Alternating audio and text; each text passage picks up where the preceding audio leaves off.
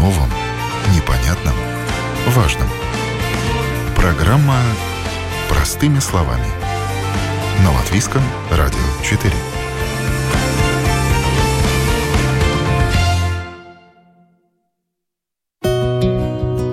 Здравствуйте, с вами Марина Талапина, звукооператор Томс Шупейка. И сегодня мы будем говорить о стиле вождения. Агрессивный, принципиально правильный, женский, мужской, дачный, спокойный.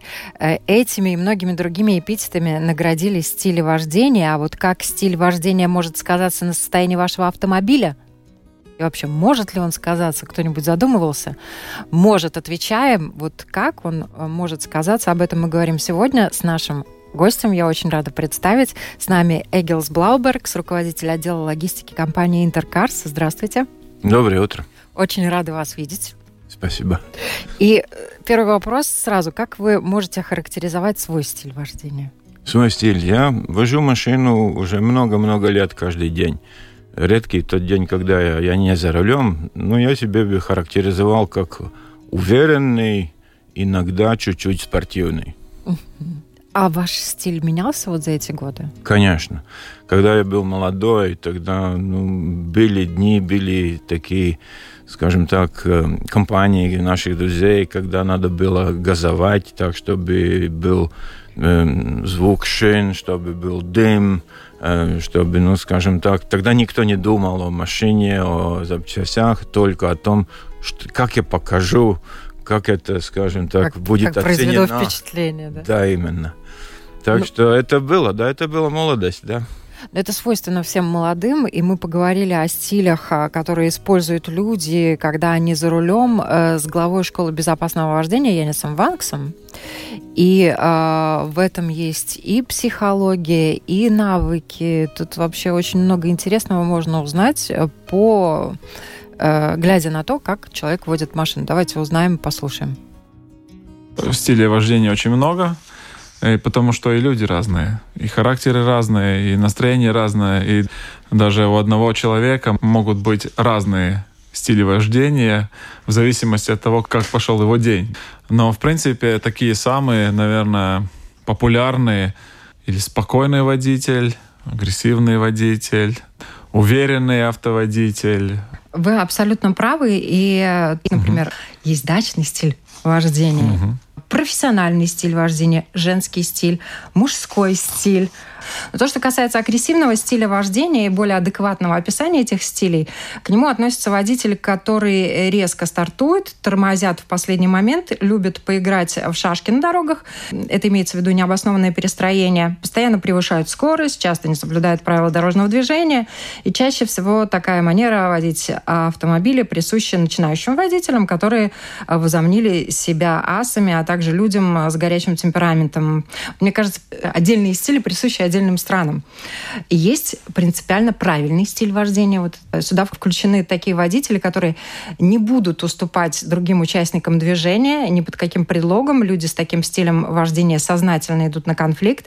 Для установления справедливости на дороге от них можно услышать громкий сигнал э, клаксона, хамские слова и ответную реакцию. Риск транспортных аварий, кстати, при таком стиле вождения относительно высокий. Есть медленный стиль вождения, об этом мы уже говорили в одной из наших программ, как раз Янис об этом говорил. При такой манере скорость потока автомобилей намного выше, чем скорость данного типажа, и движения на дороге могут быть абсурдными эти водители довольно часто становятся жертвами ДТП или делают жертвами ДТП других. Кстати, вот тут, конечно, нетолерантное. Вот это везде во всех топах есть женский стиль вождения. Мне как женщине немножко обидно. Мне кажется, на самом деле нормальные женщины водят очень аккуратно. Но тем не менее, стиль есть, я так уж и быть его зачитаю. Такой стиль может относиться как к женщинам, так и мужчинам. Слава богу, эксперты адекватны в этом вопросе. Угу. И суть данного типа заключается в совершенной нелогичности действий и необоснованном поведении за рулем. Иногда может выражаться неуверенность в маневрах при вождении, и данные типажи тоже могут стать участниками ДТП. Есть спокойный стиль вождения, это костяк здорового дорожного движения. Такие люди спокойно и уверены в своих действиях, они не создают помех, контролируют ситуацию, мониторят, что делают другие водители, в случае чего подстраховывают, не дают ни себе э, в ДТП попасть и других. Вот против... это звучит очень хорошо. Такое Обнадеживающе. Адекватный, да. да.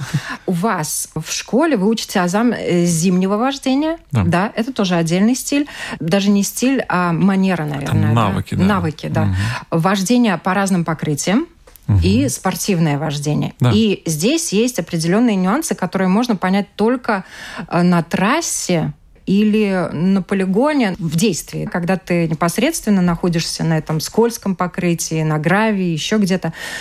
Но, возможно, есть какие-то секреты, которые можно раскрыть и в аудиоформате на нашем радио.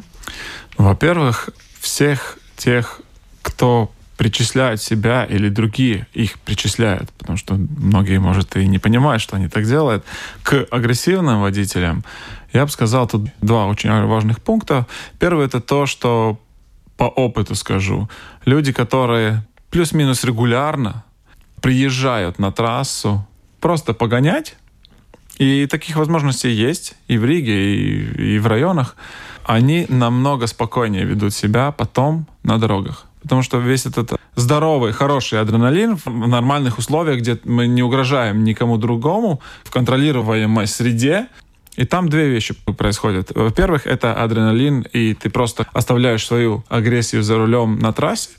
Во-вторых, часто происходит то, что только тогда ты осознаешь, что по сути ты даже и не умеешь до конца контролировать машину, и если ты очень агрессивно и быстро едешь, то одно неправильное движение или твое, или кого-то другого, и все. И вот это очень важно, потому что очень многие люди, которые приезжают к нам на трассу тоже покататься, они говорят, я весь день ну, на таком спокойствии вообще катался, там все остальные дурят, что-то там делают, там бибикают, да, а я такой спокойный вообще, да. Ну, вот это есть, это очень важно. А второе, это для тех, которые был этот стиль не знаю, дачник медленный или как его там назвать. Там опять другое. Если ты приезжаешь на обучение, ты учишься, как все-таки контролировать машину, чтобы ты контролировал машину, а не машина контролировала тебя. И чувствуешь себя немного хотя бы или намного увереннее, и все-таки учишься и привыкаешь влиться в поток машин и больше не быть тем, который едет там на 30 или даже 40 км в час медленнее, чем разрешенная скорость в каком-то конкретном участке дороги. Я всегда сравниваю автошкола — это как начальная школа. А потом ты идешь в средняя школа, потом высшее образование, ну и дальше уже кто пойдет там до доктора и так далее. Да? Вот это и есть эти вот уровни, что вот э, автошкола, потом школа безопасной езды, или это зимнее обучение, или там на скользких покрытиях, или чего-то такого. А потом уже дальше, если ты уже уходишь в спорт, то это уже, уже высшее образование. Ты уже абсолютно умеешь контролировать и понимаешь все, что происходит с автомобилем. Ну, вы привели такую красивую аналогию, и понятно, что в основном водители действительно у нас учатся непосредственно на дороге, да, да, когда получили права. Но вот наблюдая за тем, как автомобилист ведет машину, некоторые считают, что можно сделать выводы о психологической устойчивости, о характере, о темпераменте, о моральных качествах водителя. Вы согласны с таким Абсолютно. мнением? Анализируете? Вы знаете, тут очень интересно еще один момент, что сам автомобиль тоже может повлиять на манеру езды. Ну, я скажу так, если я на дороге еду и кому-то мешаю, хотя я думаю, что я умею водить автомобиль, и я все-таки вливаюсь в поток. Я не тот э, случай, кто учит других на дороге тоже, потому что это не мое дело, это дело там дорожной полиции и так далее. Я всегда при себе продумаю и думаю, ну, наверное, у человека очень тяжелый день, проблемы в семье, еще что-то. Ну, как бы... Вы пытаетесь понять, почему да. водитель себя так ведет. Да, и как только я понимаю, что у этого человека трудный день, то мне его жалко. Я не сержусь на него, что я ему мешаю, но и мне его жалко просто. Ну, ну покричал, там, побибикал, ну, поехал. Мне-то что, да? Ну, это еще раз потому, что у вас докторская степень по вождению. Вообще много таких вот усталых, сложных водителей, назовем их так, на дороге? Бывает. Э, довольно много бывает. Это опять зависит от погоды, от э, там, время суток. суток и так далее. Если ты едешь в 8 часов утра, то движение по Лубанской дороге при разрешенных 50, там, наверное, 80, Все потому что опаздывают. все куда-то там спешат ужасно. Если ты едешь в 10 вечера в пятницу, то спокойно вообще. То есть движение Наконец-то спокойное, понятное. отдохнуть. Вот в том-то и дело. То есть, ну, это зависит от всего. Все, что в мире происходит, проблемы, COVID тоже, вот пандемия была. Это все вот тоже влияет, конечно, на самочувствие людей. И, к сожалению, многие люди не умеют себя удерживать в рамках, когда водят автомобиль, и меняется их стиль вождения. Ну, наше общество, к сожалению, стареет, и водители с возрастом могут э, медленнее реагировать, использовать более спокойный стиль вождения, и с опытом это тоже приходит. И мне довелось общаться с профессором Леонидом Михайловичем Марошалем. Он из Москвы в Ригу не так давно еще на конференции приезжал, всегда сам на машине, за рулем, и ему на всякий случай сейчас 89 лет. И Я почему-то думаю, что он до сих пор водит. Да? И он это делал достаточно быстро, но он э, редкий, энергичный человек, э, ну, действительно, скорее исключение из правил. Тем не менее, пожилых людей на дорогах много. Вы вот можете как-то прогнозировать и определить возраст водителя по стилю вождения? В принципе, бывает. Тут я хотел бы, наверное, все-таки, что нам надо было бы подумать насчет э, пожилых автоводителей. Все-таки, наверное, так же, как в мире это происходит, надо чаще делать медицинские проверки. Потому что человек сам не виноват, он просто стареет. И зрение, и реакция, и все остальное ухудшается. И все-таки тут надо было бы регулярнее поконтролировать э, здоровье автоводителей И, может быть, дополнять эти проверки дополнительными тестами? да, потому что, ну, все-таки мы видели довольно много случаев, когда там машина едет по встречной полосе, свернула стало не туда, плохо. там или да, или человеку стало плохо и так далее, да. И это все, конечно, тоже небезопасно для других автоводителей тоже. Потому я бы сказал, что если были бы регулярные проверки на здоровье и на готовность водить автомобиль, это было бы, наверное, намного безопаснее. Потому что просто сказать, что после 80 нельзя, но это неправильно, потому что я тоже знаю очень многих людей, которые уже в очень большом возрасте и шикарно себя чувствуют и очень хорошо водят автомобиль. Да, в шикарной форме, я согласна. Но вот э, стиль вождения, он сродни привычке. Тем не менее, стиль вождения может диктовать также и машина. Можно ли вообще менять стили вождения? Вот э, бывает такое, что к вам приходит даже опытный водитель, хочет обучиться езде по скользким поверхностям, и он в итоге не только учится, но и еще и меняет свой стиль вождения и отношение к вождению как таковому. Ну, во-первых, я даже по себе знаю, что стиль вождения меняется. Меняется с возрастом тоже, потому что мне тоже было когда-то 18, у меня тоже первая машина была BMW. Я не могу сейчас тут э, говорить очень умные вещи, но очень хотелось динамики и так далее. К счастью, я был в такой группе людей. Мы были, в принципе, наверное, первые в Латвии, которые регулярно с нашими машинами ехали на трассу тренироваться, выложить адреналин там, да. Но, несмотря на то, я помню, как я водил в то время автомобиль, это совсем несравнимо с тем, как я вожу автомобиль сейчас. То есть это и с возрастом, и с э, опытом тоже меняется, конечно. Э, Во-вторых, конечно, мне очень-очень резко поменялся стиль вождения, когда я начал серьезно заниматься автоспортом. Потому что я даже знаю конкретного одного человека, который профессионально э, гоняет на мотоциклах, а- но он по дорогам на мотоцикле вообще не ездит. Он говорит, что нет, это опасно, и я не хочу. Конечно, я вожу автомобиль по дороге, но я вожу его совсем по-другому уже. Отвечая на ваш вопрос, то я думаю, что меняются стили, меняются, э, если мы говорим, конечно, про людей, которые просто учатся и повышают свои возможности автовождения, у них улучшается просто стиль вождения. А те, которые опытные люди, которые приходят тоже со стажем там 40 и 50 лет, тоже учатся чему-то. Сначала они с таким скепсисом немножко, что ну что ты меня там научишь? А потом после обучения жмет руку инструктор и говорит, да, даже за 40 лет я как бы даже не додумывался, что есть вот такие вот нюансы. И, я думаю, что как только человек попробует хотя бы пару раз машину в скольжении, потому что я знаю, что многие водители, которые много-много лет ездят, может, даже никогда машина не подскользнулась, да? Он даже не знает, что это вообще. Как только они это понимают, эту всю массу, которая куда-то скользит, и как хотя бы ее контролировать, то я думаю, они тоже немножко корректируют свой стиль вождения, потому что они знают, чем это может быть чревато. Ну, с увеличением количества машин на дорогах, с увеличением количества водителей имеет смысл, наверное, действительно делать такие апгрейды регулярные. Может быть, в будущем будет так, учитывая, что появятся и летающие автомобили, ну, скорее всего, будет так, что, наверное, левелы по вождению будут повышаться и будут сдаваться, ну, на первом уровне ты можешь ездить по земле, на втором, на третьем ты можешь ездить по земле с такой скоростью, а на четвертом тоже можешь летать. Спасибо большое за этот разговор. Спасибо вам тоже. О новом, непонятном, важном. Простыми словами. На Латвийском радио 4.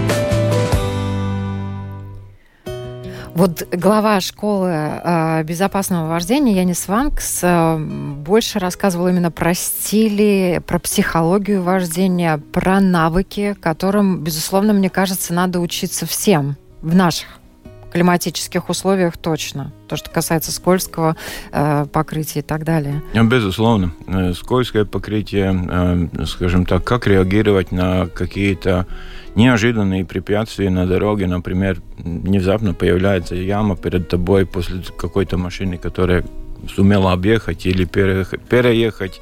То есть это вождение, как ты будешь реагировать, какими способами, или торможением, или резким маневром. Животное. Животные, да, конечно, в том числе, да. И, и это навыки, это, скажем так, даже инстинкты в тех случаях, когда появляются такие резкие, ну, скажем, неожиданные препятствия, ты реагируешь уже инстинктивно. Угу. И тогда уже, когда после этого случая, который, ну, в многих случаях не происходит, авария, ты уже тогда останавливаешь, у тебя адреналин, э, руки чуть-чуть трясутся, и ты обдумаешь, ну, я же не думал в тот момент, что я буду делать так. Я так сделал, это был инстинкт, это были навыки, это были твое все накопленное, скажем так, э, ну, все твои навыки, накопленная информация. Но вот эти навыки, их можно действительно отрабатывать, и, к сожалению, в школе вождения этому не учат не потому, что ну, нет необходимости. Необходимость в этом есть, она может появиться в любой момент, может не появиться, может всю жизнь проездить без животных да, на дорогах, там где-то мимо проскакал, ты до него не доехал. Но э, вот эти навыки, их можно отработать, да, и в этом э, просто как говорится, работа над собой, над умением водить машину и так далее. Но есть еще один аспект, очень главный, о котором мы сегодня заявили, как стиль вождения сказывается на состоянии автомобиля да. И тут очень много нюансов о которых вы знаете. И, уважаемые слушатели, если у вас есть вопросы, пишите нам на нашей страничке lr4.lv, потому что у вас есть уникальная возможность задать вопрос эксперту. Вот от какого стиля вождения лучше отказаться, чтобы автомобиль дольше обходился без ремонта? А, любых, э, скажем так, экстремальных. То есть и дачник, э, это будет э, наш клиент хороший по запчастям, и, конечно, агрессивные, спортивные, это тоже наши клиенты. Ну, не будем говорить уже о тюнинге, да, там это уже совсем отдельная тема от этого, да. Стиль езды это, ну да, если ты агрессивный, значит, ты наш клиент по шинам, ты наш клиент будешь по сцеплениям, по подвеске, Практически по всем компонентам. Да, по колодкам тормозным. Конечно, да. То, то есть э, это наш клиент, это наш любимый человек, который нам дает бизнес, нам дает возможности заработать деньги и дает возможность многим людям работать в сервисах и делать услуги. Да? Это намного чаще эти люди посещают сервис. Ну и дачники. Дачники тоже. Они, если едут там 30, 40, 50 и не стараются больше там или там выжимают из себя 80 иногда, это тоже наши клиенты, поскольку машины все-таки конструируются, и все те технологии, которые встроены в машинах, они рассчитаны, что ты за городом будешь ехать 90 плюс, и что в городе ты будешь ехать 50. И эти циклы, ну, они должны быть, э, скажем так, для нормальной эксплуатации машины, они должны быть. Да, так что дачник будет э, наш клиент по, по этим фильтрам э, всех дымовых фильтров, фильтров дымовых частиц. Э, ну, ладно, он не будет шины так тереть, но все равно э, некоторые проблемы возникают. Да? Ну, агрессивный, спортивный, я уже рассказал. Нормальные люди, которые, скажем, ну, да, что это такое нормальные люди? Да. Эм, ну, среднестатистический. Среднестатистический, да. Ну, он едет э, за городом 90, иногда превышает, наверное, э, в городе 50. Э, это машины и вся техника, которая работает ну, скажем так, для того, как она предусмотрена, да, то она будет дольше работать по-любому. И если запчасти, скажем, предусмотрены на, такую, на такой цикл, и, ну, в системе машины, тогда они будут больше работать. То есть 75-80% от максимальной угруз, э, нагрузки это будет, скажем так, самый долговечный, э, долговечная ну, деталь или система деталей. Да. Я спасибо большое вам. С вашей подачи начала читать мануал.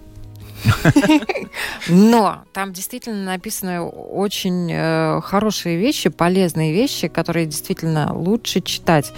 Почему? Потому что там, например, написано э, не используйте автомобиль для движения по бездорожью. Там много таких маленьких нюансов, которые вам помогут сохранить ваш автомобиль подольше без ремонта. Да? То есть есть, есть машины, которые предназначены для того, чтобы ездить по бездорожью. У них и с подвеской все в порядке, и на трех колесах может ехать. Э, ну, все нормально. Но есть машины, которые даже э, выглядят как джипы, но не предназначены ездить по бездорожью.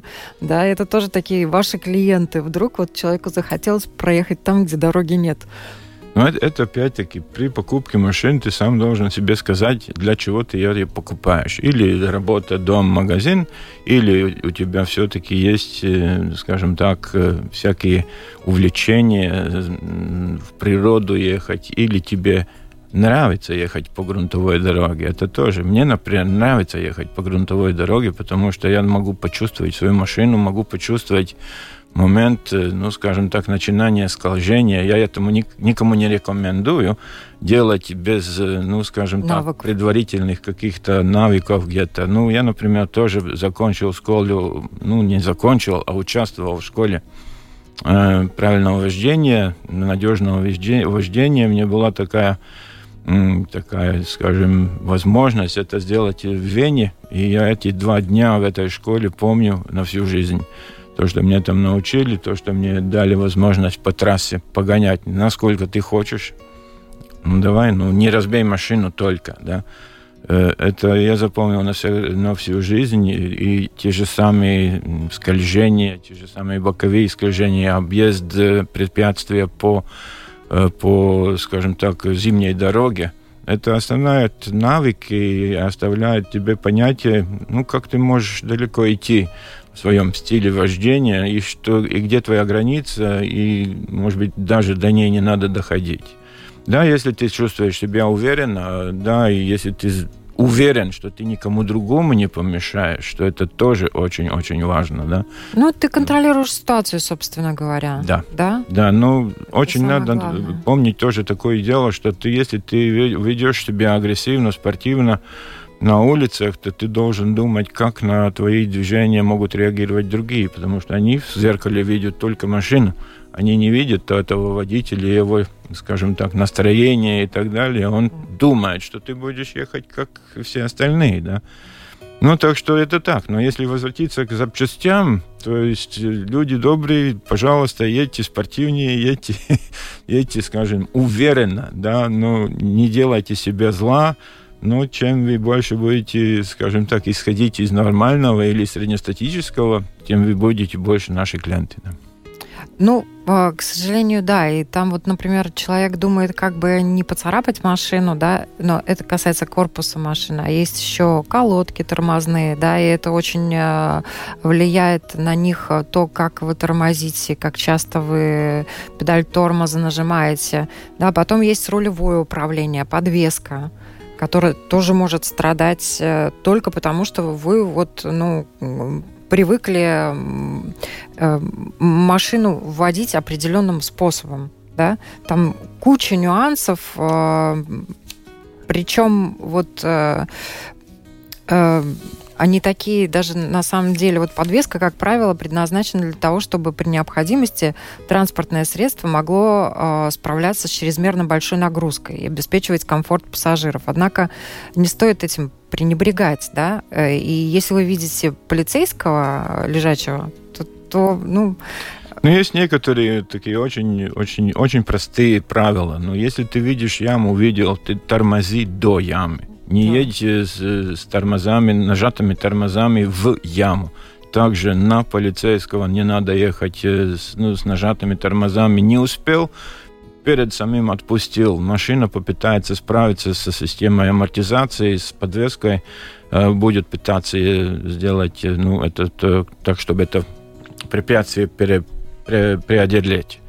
Но, да, это опять-таки навыки, да, которые надо иметь. А некоторые отрабатывают и вырабатывают так называемые плохие привычки, да? По поводу прохождения вот этих же полицейских. Их достаточно много. В городе, я думаю, что очень много людей именно с тормозами проходят этих полицейских. Но это неправильно. Это, это усиленный удар на подвеску, это усиленный удар на амортизацию поскольку колеса ну, или заблокированы, или близко к тому, э, удар получается тяжелее по машине. Да? Угу. Так что надо и ямы проходить не с нажатыми тормозами. Да? То есть это будет э, сохранять вашу машину даже в таком экстремальном случае. Трансмиссия, да, тоже сцепление. А, очень многие часто держат э, ногу на сцеплении, у кого механика, и тут тоже начинает страдать эта система, потому что сцепление, скорость переключили, отпустили, до следующего переключения скорости лучше ногу на сцеплении не держать. Но это тоже, это уже такая вот привычка у людей вырабатывается, и сложно, наверное, переучиться, если тебя неправильно научили. Да, правильно. Если, если твоя нога остается на педали, то, то очень тоже важно, нажимаешь ли эту педаль, или тебе просто нога стоит в позиции над педалью. Да, если ты едешь постоянно с чуть-чуть отжатым сцеплением, это постоянно будет износ э, сцепления, и ремонт сцепления, как правило, не самые дешевые. Да? Так что это плохая привычка для, для водителей, ну, для продавцов реально запчастей. Как сказать, пожалуйста. Да, милости просим. Да. да. шины мы уже немножко о них упомянули, и есть такой момент, на самом деле, о котором тоже многие могут не знать. Вот проверять э, э, воздух в шинах важно еще и для того, чтобы экономить топливо. Да, правильная установка давления – это экономия топлива. Это однозначно. Если у вас слишком мягкие шины, вы будете тратить больше горючего. Если вы сделаете слишком твердые шины, кажется, что она катится э, быстрее, но все-таки это она становится тверже и не амортизирует, Жестче. Э, да, и не амортизирует, нету комфорта и увеличенный износ той же самой подвески или амортизации. Вот Огромное количество нюансов, очень много нюансов, и мне кажется, еще отдельную школу надо открывать по поводу того такого бережного вождения по отношению к машине. Ну, скажем так, не надо никогда думать о том, что ты, если ты едешь на машине, что это ты делаешь плохо для машины. Это машина для вас, это для, для пользования, для вашего комфорта, для удобства. Надо этим, скажем так, удовольствоваться. Да. да. И в конце концов, если тебе так нравится спортивно поехать, ну, подари себе это удовольствие, отъедь, поедь куда-то в трассу, и, как, как, как сказать, сделай все, что ты хочешь, ну, под, под инструктажом, и тебе, так, так как сказал этот инструктор, это будет очень полезно для вас, поскольку вы будете потом спокойны. Вы уже испытали это, вы знаете, что это такое, да, и вам это не нужно доказывать каждый день каждому, который вам приходит на встречу или едет с вами по дороге. Да? Ну да. И это действительно очень помогает. Ну да, или ты это доказываешь себе, или ты это доказываешь в потоке автомашин э, водителям, которые едут с тобой, которые точно так же могут быть непредсказуемы, как и ты. Да. И тут э, ну, риски совершенно разные. А вот э, можно вернуться к тому моменту, когда вы рассказывали, что вам довелось в Австрии поучиться вот этому вождению спортивному Вот какие нюансы вы для себя отметили и, может быть, внесли в свое вождение в повседневной жизни? В повседневной жизни от этого я, скажем так, научился, ну не то, что научился, получил навыки, то управление машиной по скользкой дороге. Да, то есть есть, ну, скажем, такие моменты, когда ты едешь и по скользкой дороге, ты начинаешь чувствовать, что передние колеса или задние, ну, в зависимости от дороги, от всего, начинают уходить. Значит, э, пора, самое, самое время сбавить скорость, да, то есть слишком ты быстро едешь. Потом зимой тоже есть, ну, скажем, это мой личный опыт, мои личные чувства. Я еду по зимней дороге, по, по льду, ну, есть такие дороги, есть лед, э, лед, асфальт, лед, асфальт, и это трудно определить, это черный лед, черный ты не лед. чувствуешь, да. Так-то у меня такое чувство в руках, когда я еду по асфальту, я чувствую, что машина стоит, ну, у него есть сцепление с дорогой, есть контроль. Но когда появляется лед, руль становится легче. Он становится такой, ну, ага, должен быть лед, поскольку, ну, я чувствую, что руль-то нет сопротивления. И бывали случаи, да, когда ты едешь э, с машиной, у меня были тогда э, шины с шипами, я ехал из Резекна в Ригу, это была зима, я думал, что я еду по асфальту, остановился, хотел выйти из машины, как вышел из машины, упал. Оказался, это был только, э, точно лед, да, ну, так что это навыки, которые я получил, самое главное, это стиль вождения или контроль машины по скользкой дороге. Есть еще такой очень э, важный момент, особенно в новых машинах, электроника, да, которую тоже, если неправильно эксплуатировать машину, можно очень э, быстро привести э, негодность в итоге ехать в сервис, да. Ну, То, да. что касается электроники, какие нюансы надо водителям знать для того, чтобы ну, скажем так, электроника это, это помощник. Это помощник, э, но он помощник, скажем так, в, том, в том пространстве, где кончается твой контроль, но еще работает физика. Да? Там, где физика уже не работает, там не поможет никакой электронный контроль, ничего не поможет, там можешь надеяться только на airbag, на, на подушке, что они тебе поможет. Но если электроника, если ты теряешь контроль, она может тебе помочь при торможении, при начинании э, хода, это при поворотах. Э, она помогает выйти правильно поворот, если ты зашел в нем слишком быстро, ну и машина чувствует, что, скажем, от положения руля, что ты, что поворот слишком крутой, но она уже помогает, там она придерживает определенные колеса в определенных моментах, чтобы выпрямить машину и держать ее на, на том пути, на котором указывает руль. Да.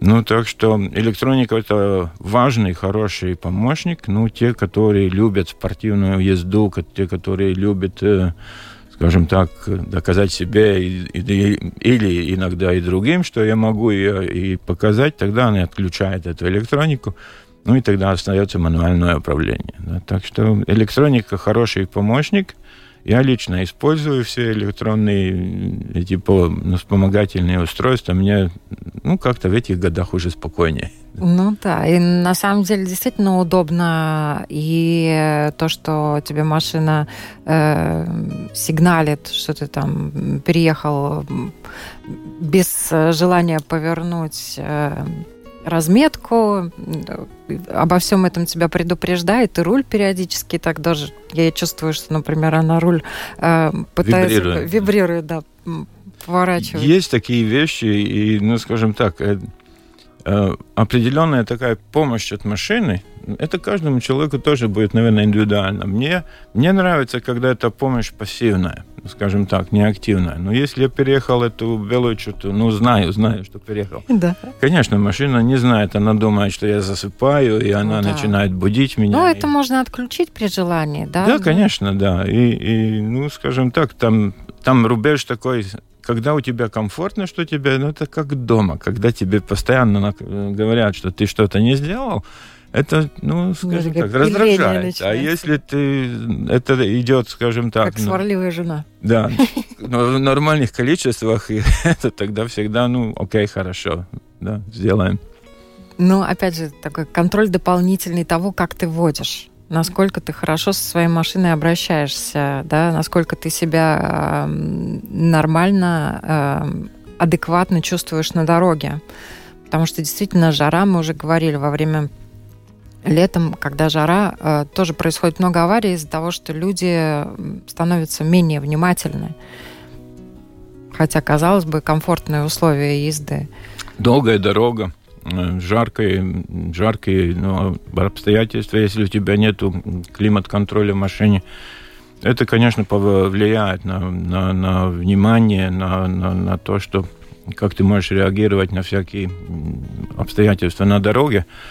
Но сами, я думаю, что одно из самых вещей, которые может тебе гарантировать спокойствие и уверенность, это держать свою машину в техническом порядке.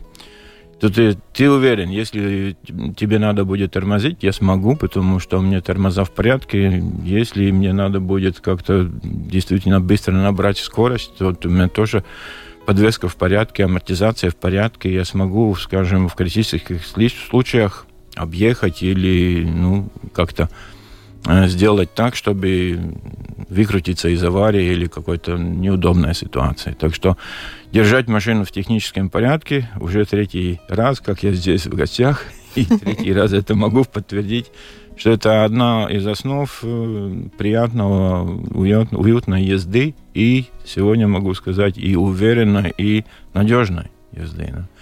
Причем в техническом порядке и в чистоте, тоже немаловажно, да, потому что а, вот те же птицы, которые некоторых радуют э, поводом, что, наверное, это к деньгам, да, на самом деле следы э, лучше убирать эти, чем быстрее, тем э, для машины будет лучше, для ее поверхности покрытия, потому что там кислоты, они могут разъедать краску и так далее, естественно. Бывает, да. Особенно если чайки это сделает, да, там у них кислота.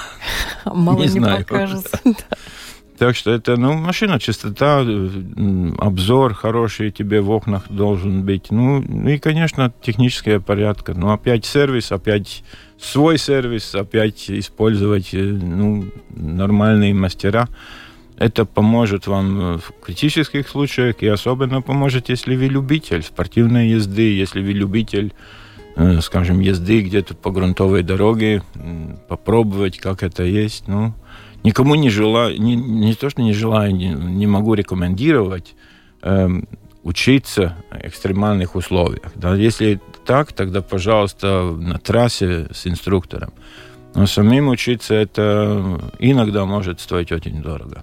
Ну да, и дай бог, э, там не обязательно это да, учеба обойдется там аварией и так далее, но поломкой автомашин это тоже полом... это никому не надо. Да, и я рекомендую вот эту школу, например, школу этой езды, как безопасного это? вождения. Да, безопасного вождения. Я рекомендую ее, скажем так, если получил права, проехать пару лет ну, скажем, как-то свой опыт на, набрать Накопить. и тогда посмотреть э, и сравнить. Нету смысла, я думаю, сразу после получения прав идти туда, потому у тебя нету настолько опыта, чтобы ты мог так уложить все по полкам, да. Угу. Ну, и тут еще важный момент по поводу марки автомобиля, да, вот мы говорили с Янисом э, в ходе беседы, я думаю, что вы тоже подтвердите, а, автомобиль может диктовать стиль вождения, да, и это тоже нюанс, э, который, может быть, имеет смысл учитывать или посоветоваться с экспертами, которые водят машину, да, как какую марку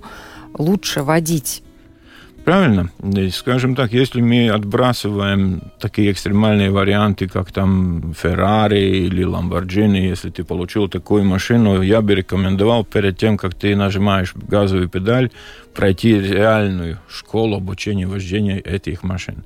Но если вернуться на, на наши повседневные такие вещи, тогда, конечно, это большая разница между классикой, между полным приводом и между передним приводом. Эти все приводы, они имеют свой стиль поведения на дороге э, в тех же самых условиях. Да? То есть, если ты на, на, на, на скользкой дороге нажмешь слишком много, на скользкой дороге при повороте нажмешь на классику больше газа, тебе сразу пойдет ну, зад машины в сторону ямы. Если ты нажмешь на переднеприводной, ну, это тоже может быть, но, наверное, будет чуть э, медленнее.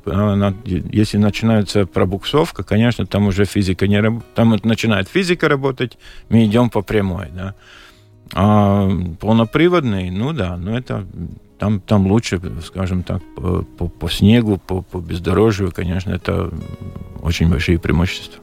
И есть еще нюансы механическая коробка передач, автоматическая э, коробка, потому что, например, после крутых склонов и скоростных трасс двигателю, а, например, автомату надо дать э, несколько минут поработать перед тем, как выключать двигатель. Ну, наверное, да. Я, я скажем так... Э, Хотя бы минуту. Да, это пытаюсь, написано в мануале. Да, я пытаюсь это также делать. Ну, скажем так, автомат и мануал. Мануал это ты сам контролируешь все. Ты сам можешь включать, не включать, вверх-вниз. Автомат э, ну, работает по программе. Да, так, какие обороты, да. Я, я, я бы советовал так делать. Да, чтобы машина, э, ну, это износ машины. Ну да, скажем деле. так, если ты ехал... Чтобы она резко не переставала работать, да. немножечко успокаивалась, если можно так выразиться по-человечески. Да? Ну, и... скажем, а в автогонках тоже. Если ты с, заканчиваешь гонку, там есть еще один круг, который ты проезжаешь, чтобы это все, все системы как-то ушли с этих максимальных э, нагрузок. Оборотов. И так далее. Та же машина. Если ты приехал дома из большой, ну, скажем так, сразу с автострады заехал в дом, я бы тоже сказал, ну, проедь чуть-чуть, ну, полкилометра, хоть это все, ну, стало так на, в норме больше. Да, да. Да.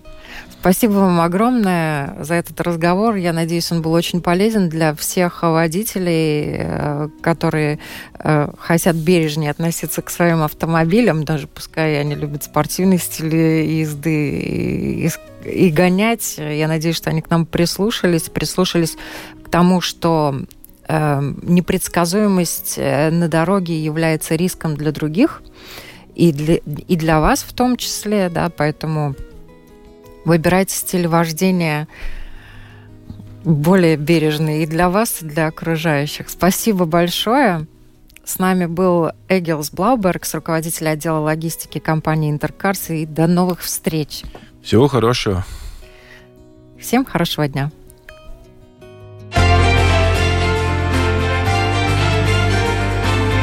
О новом, непонятном, важном. Простыми словами. На Латвийском радио 4.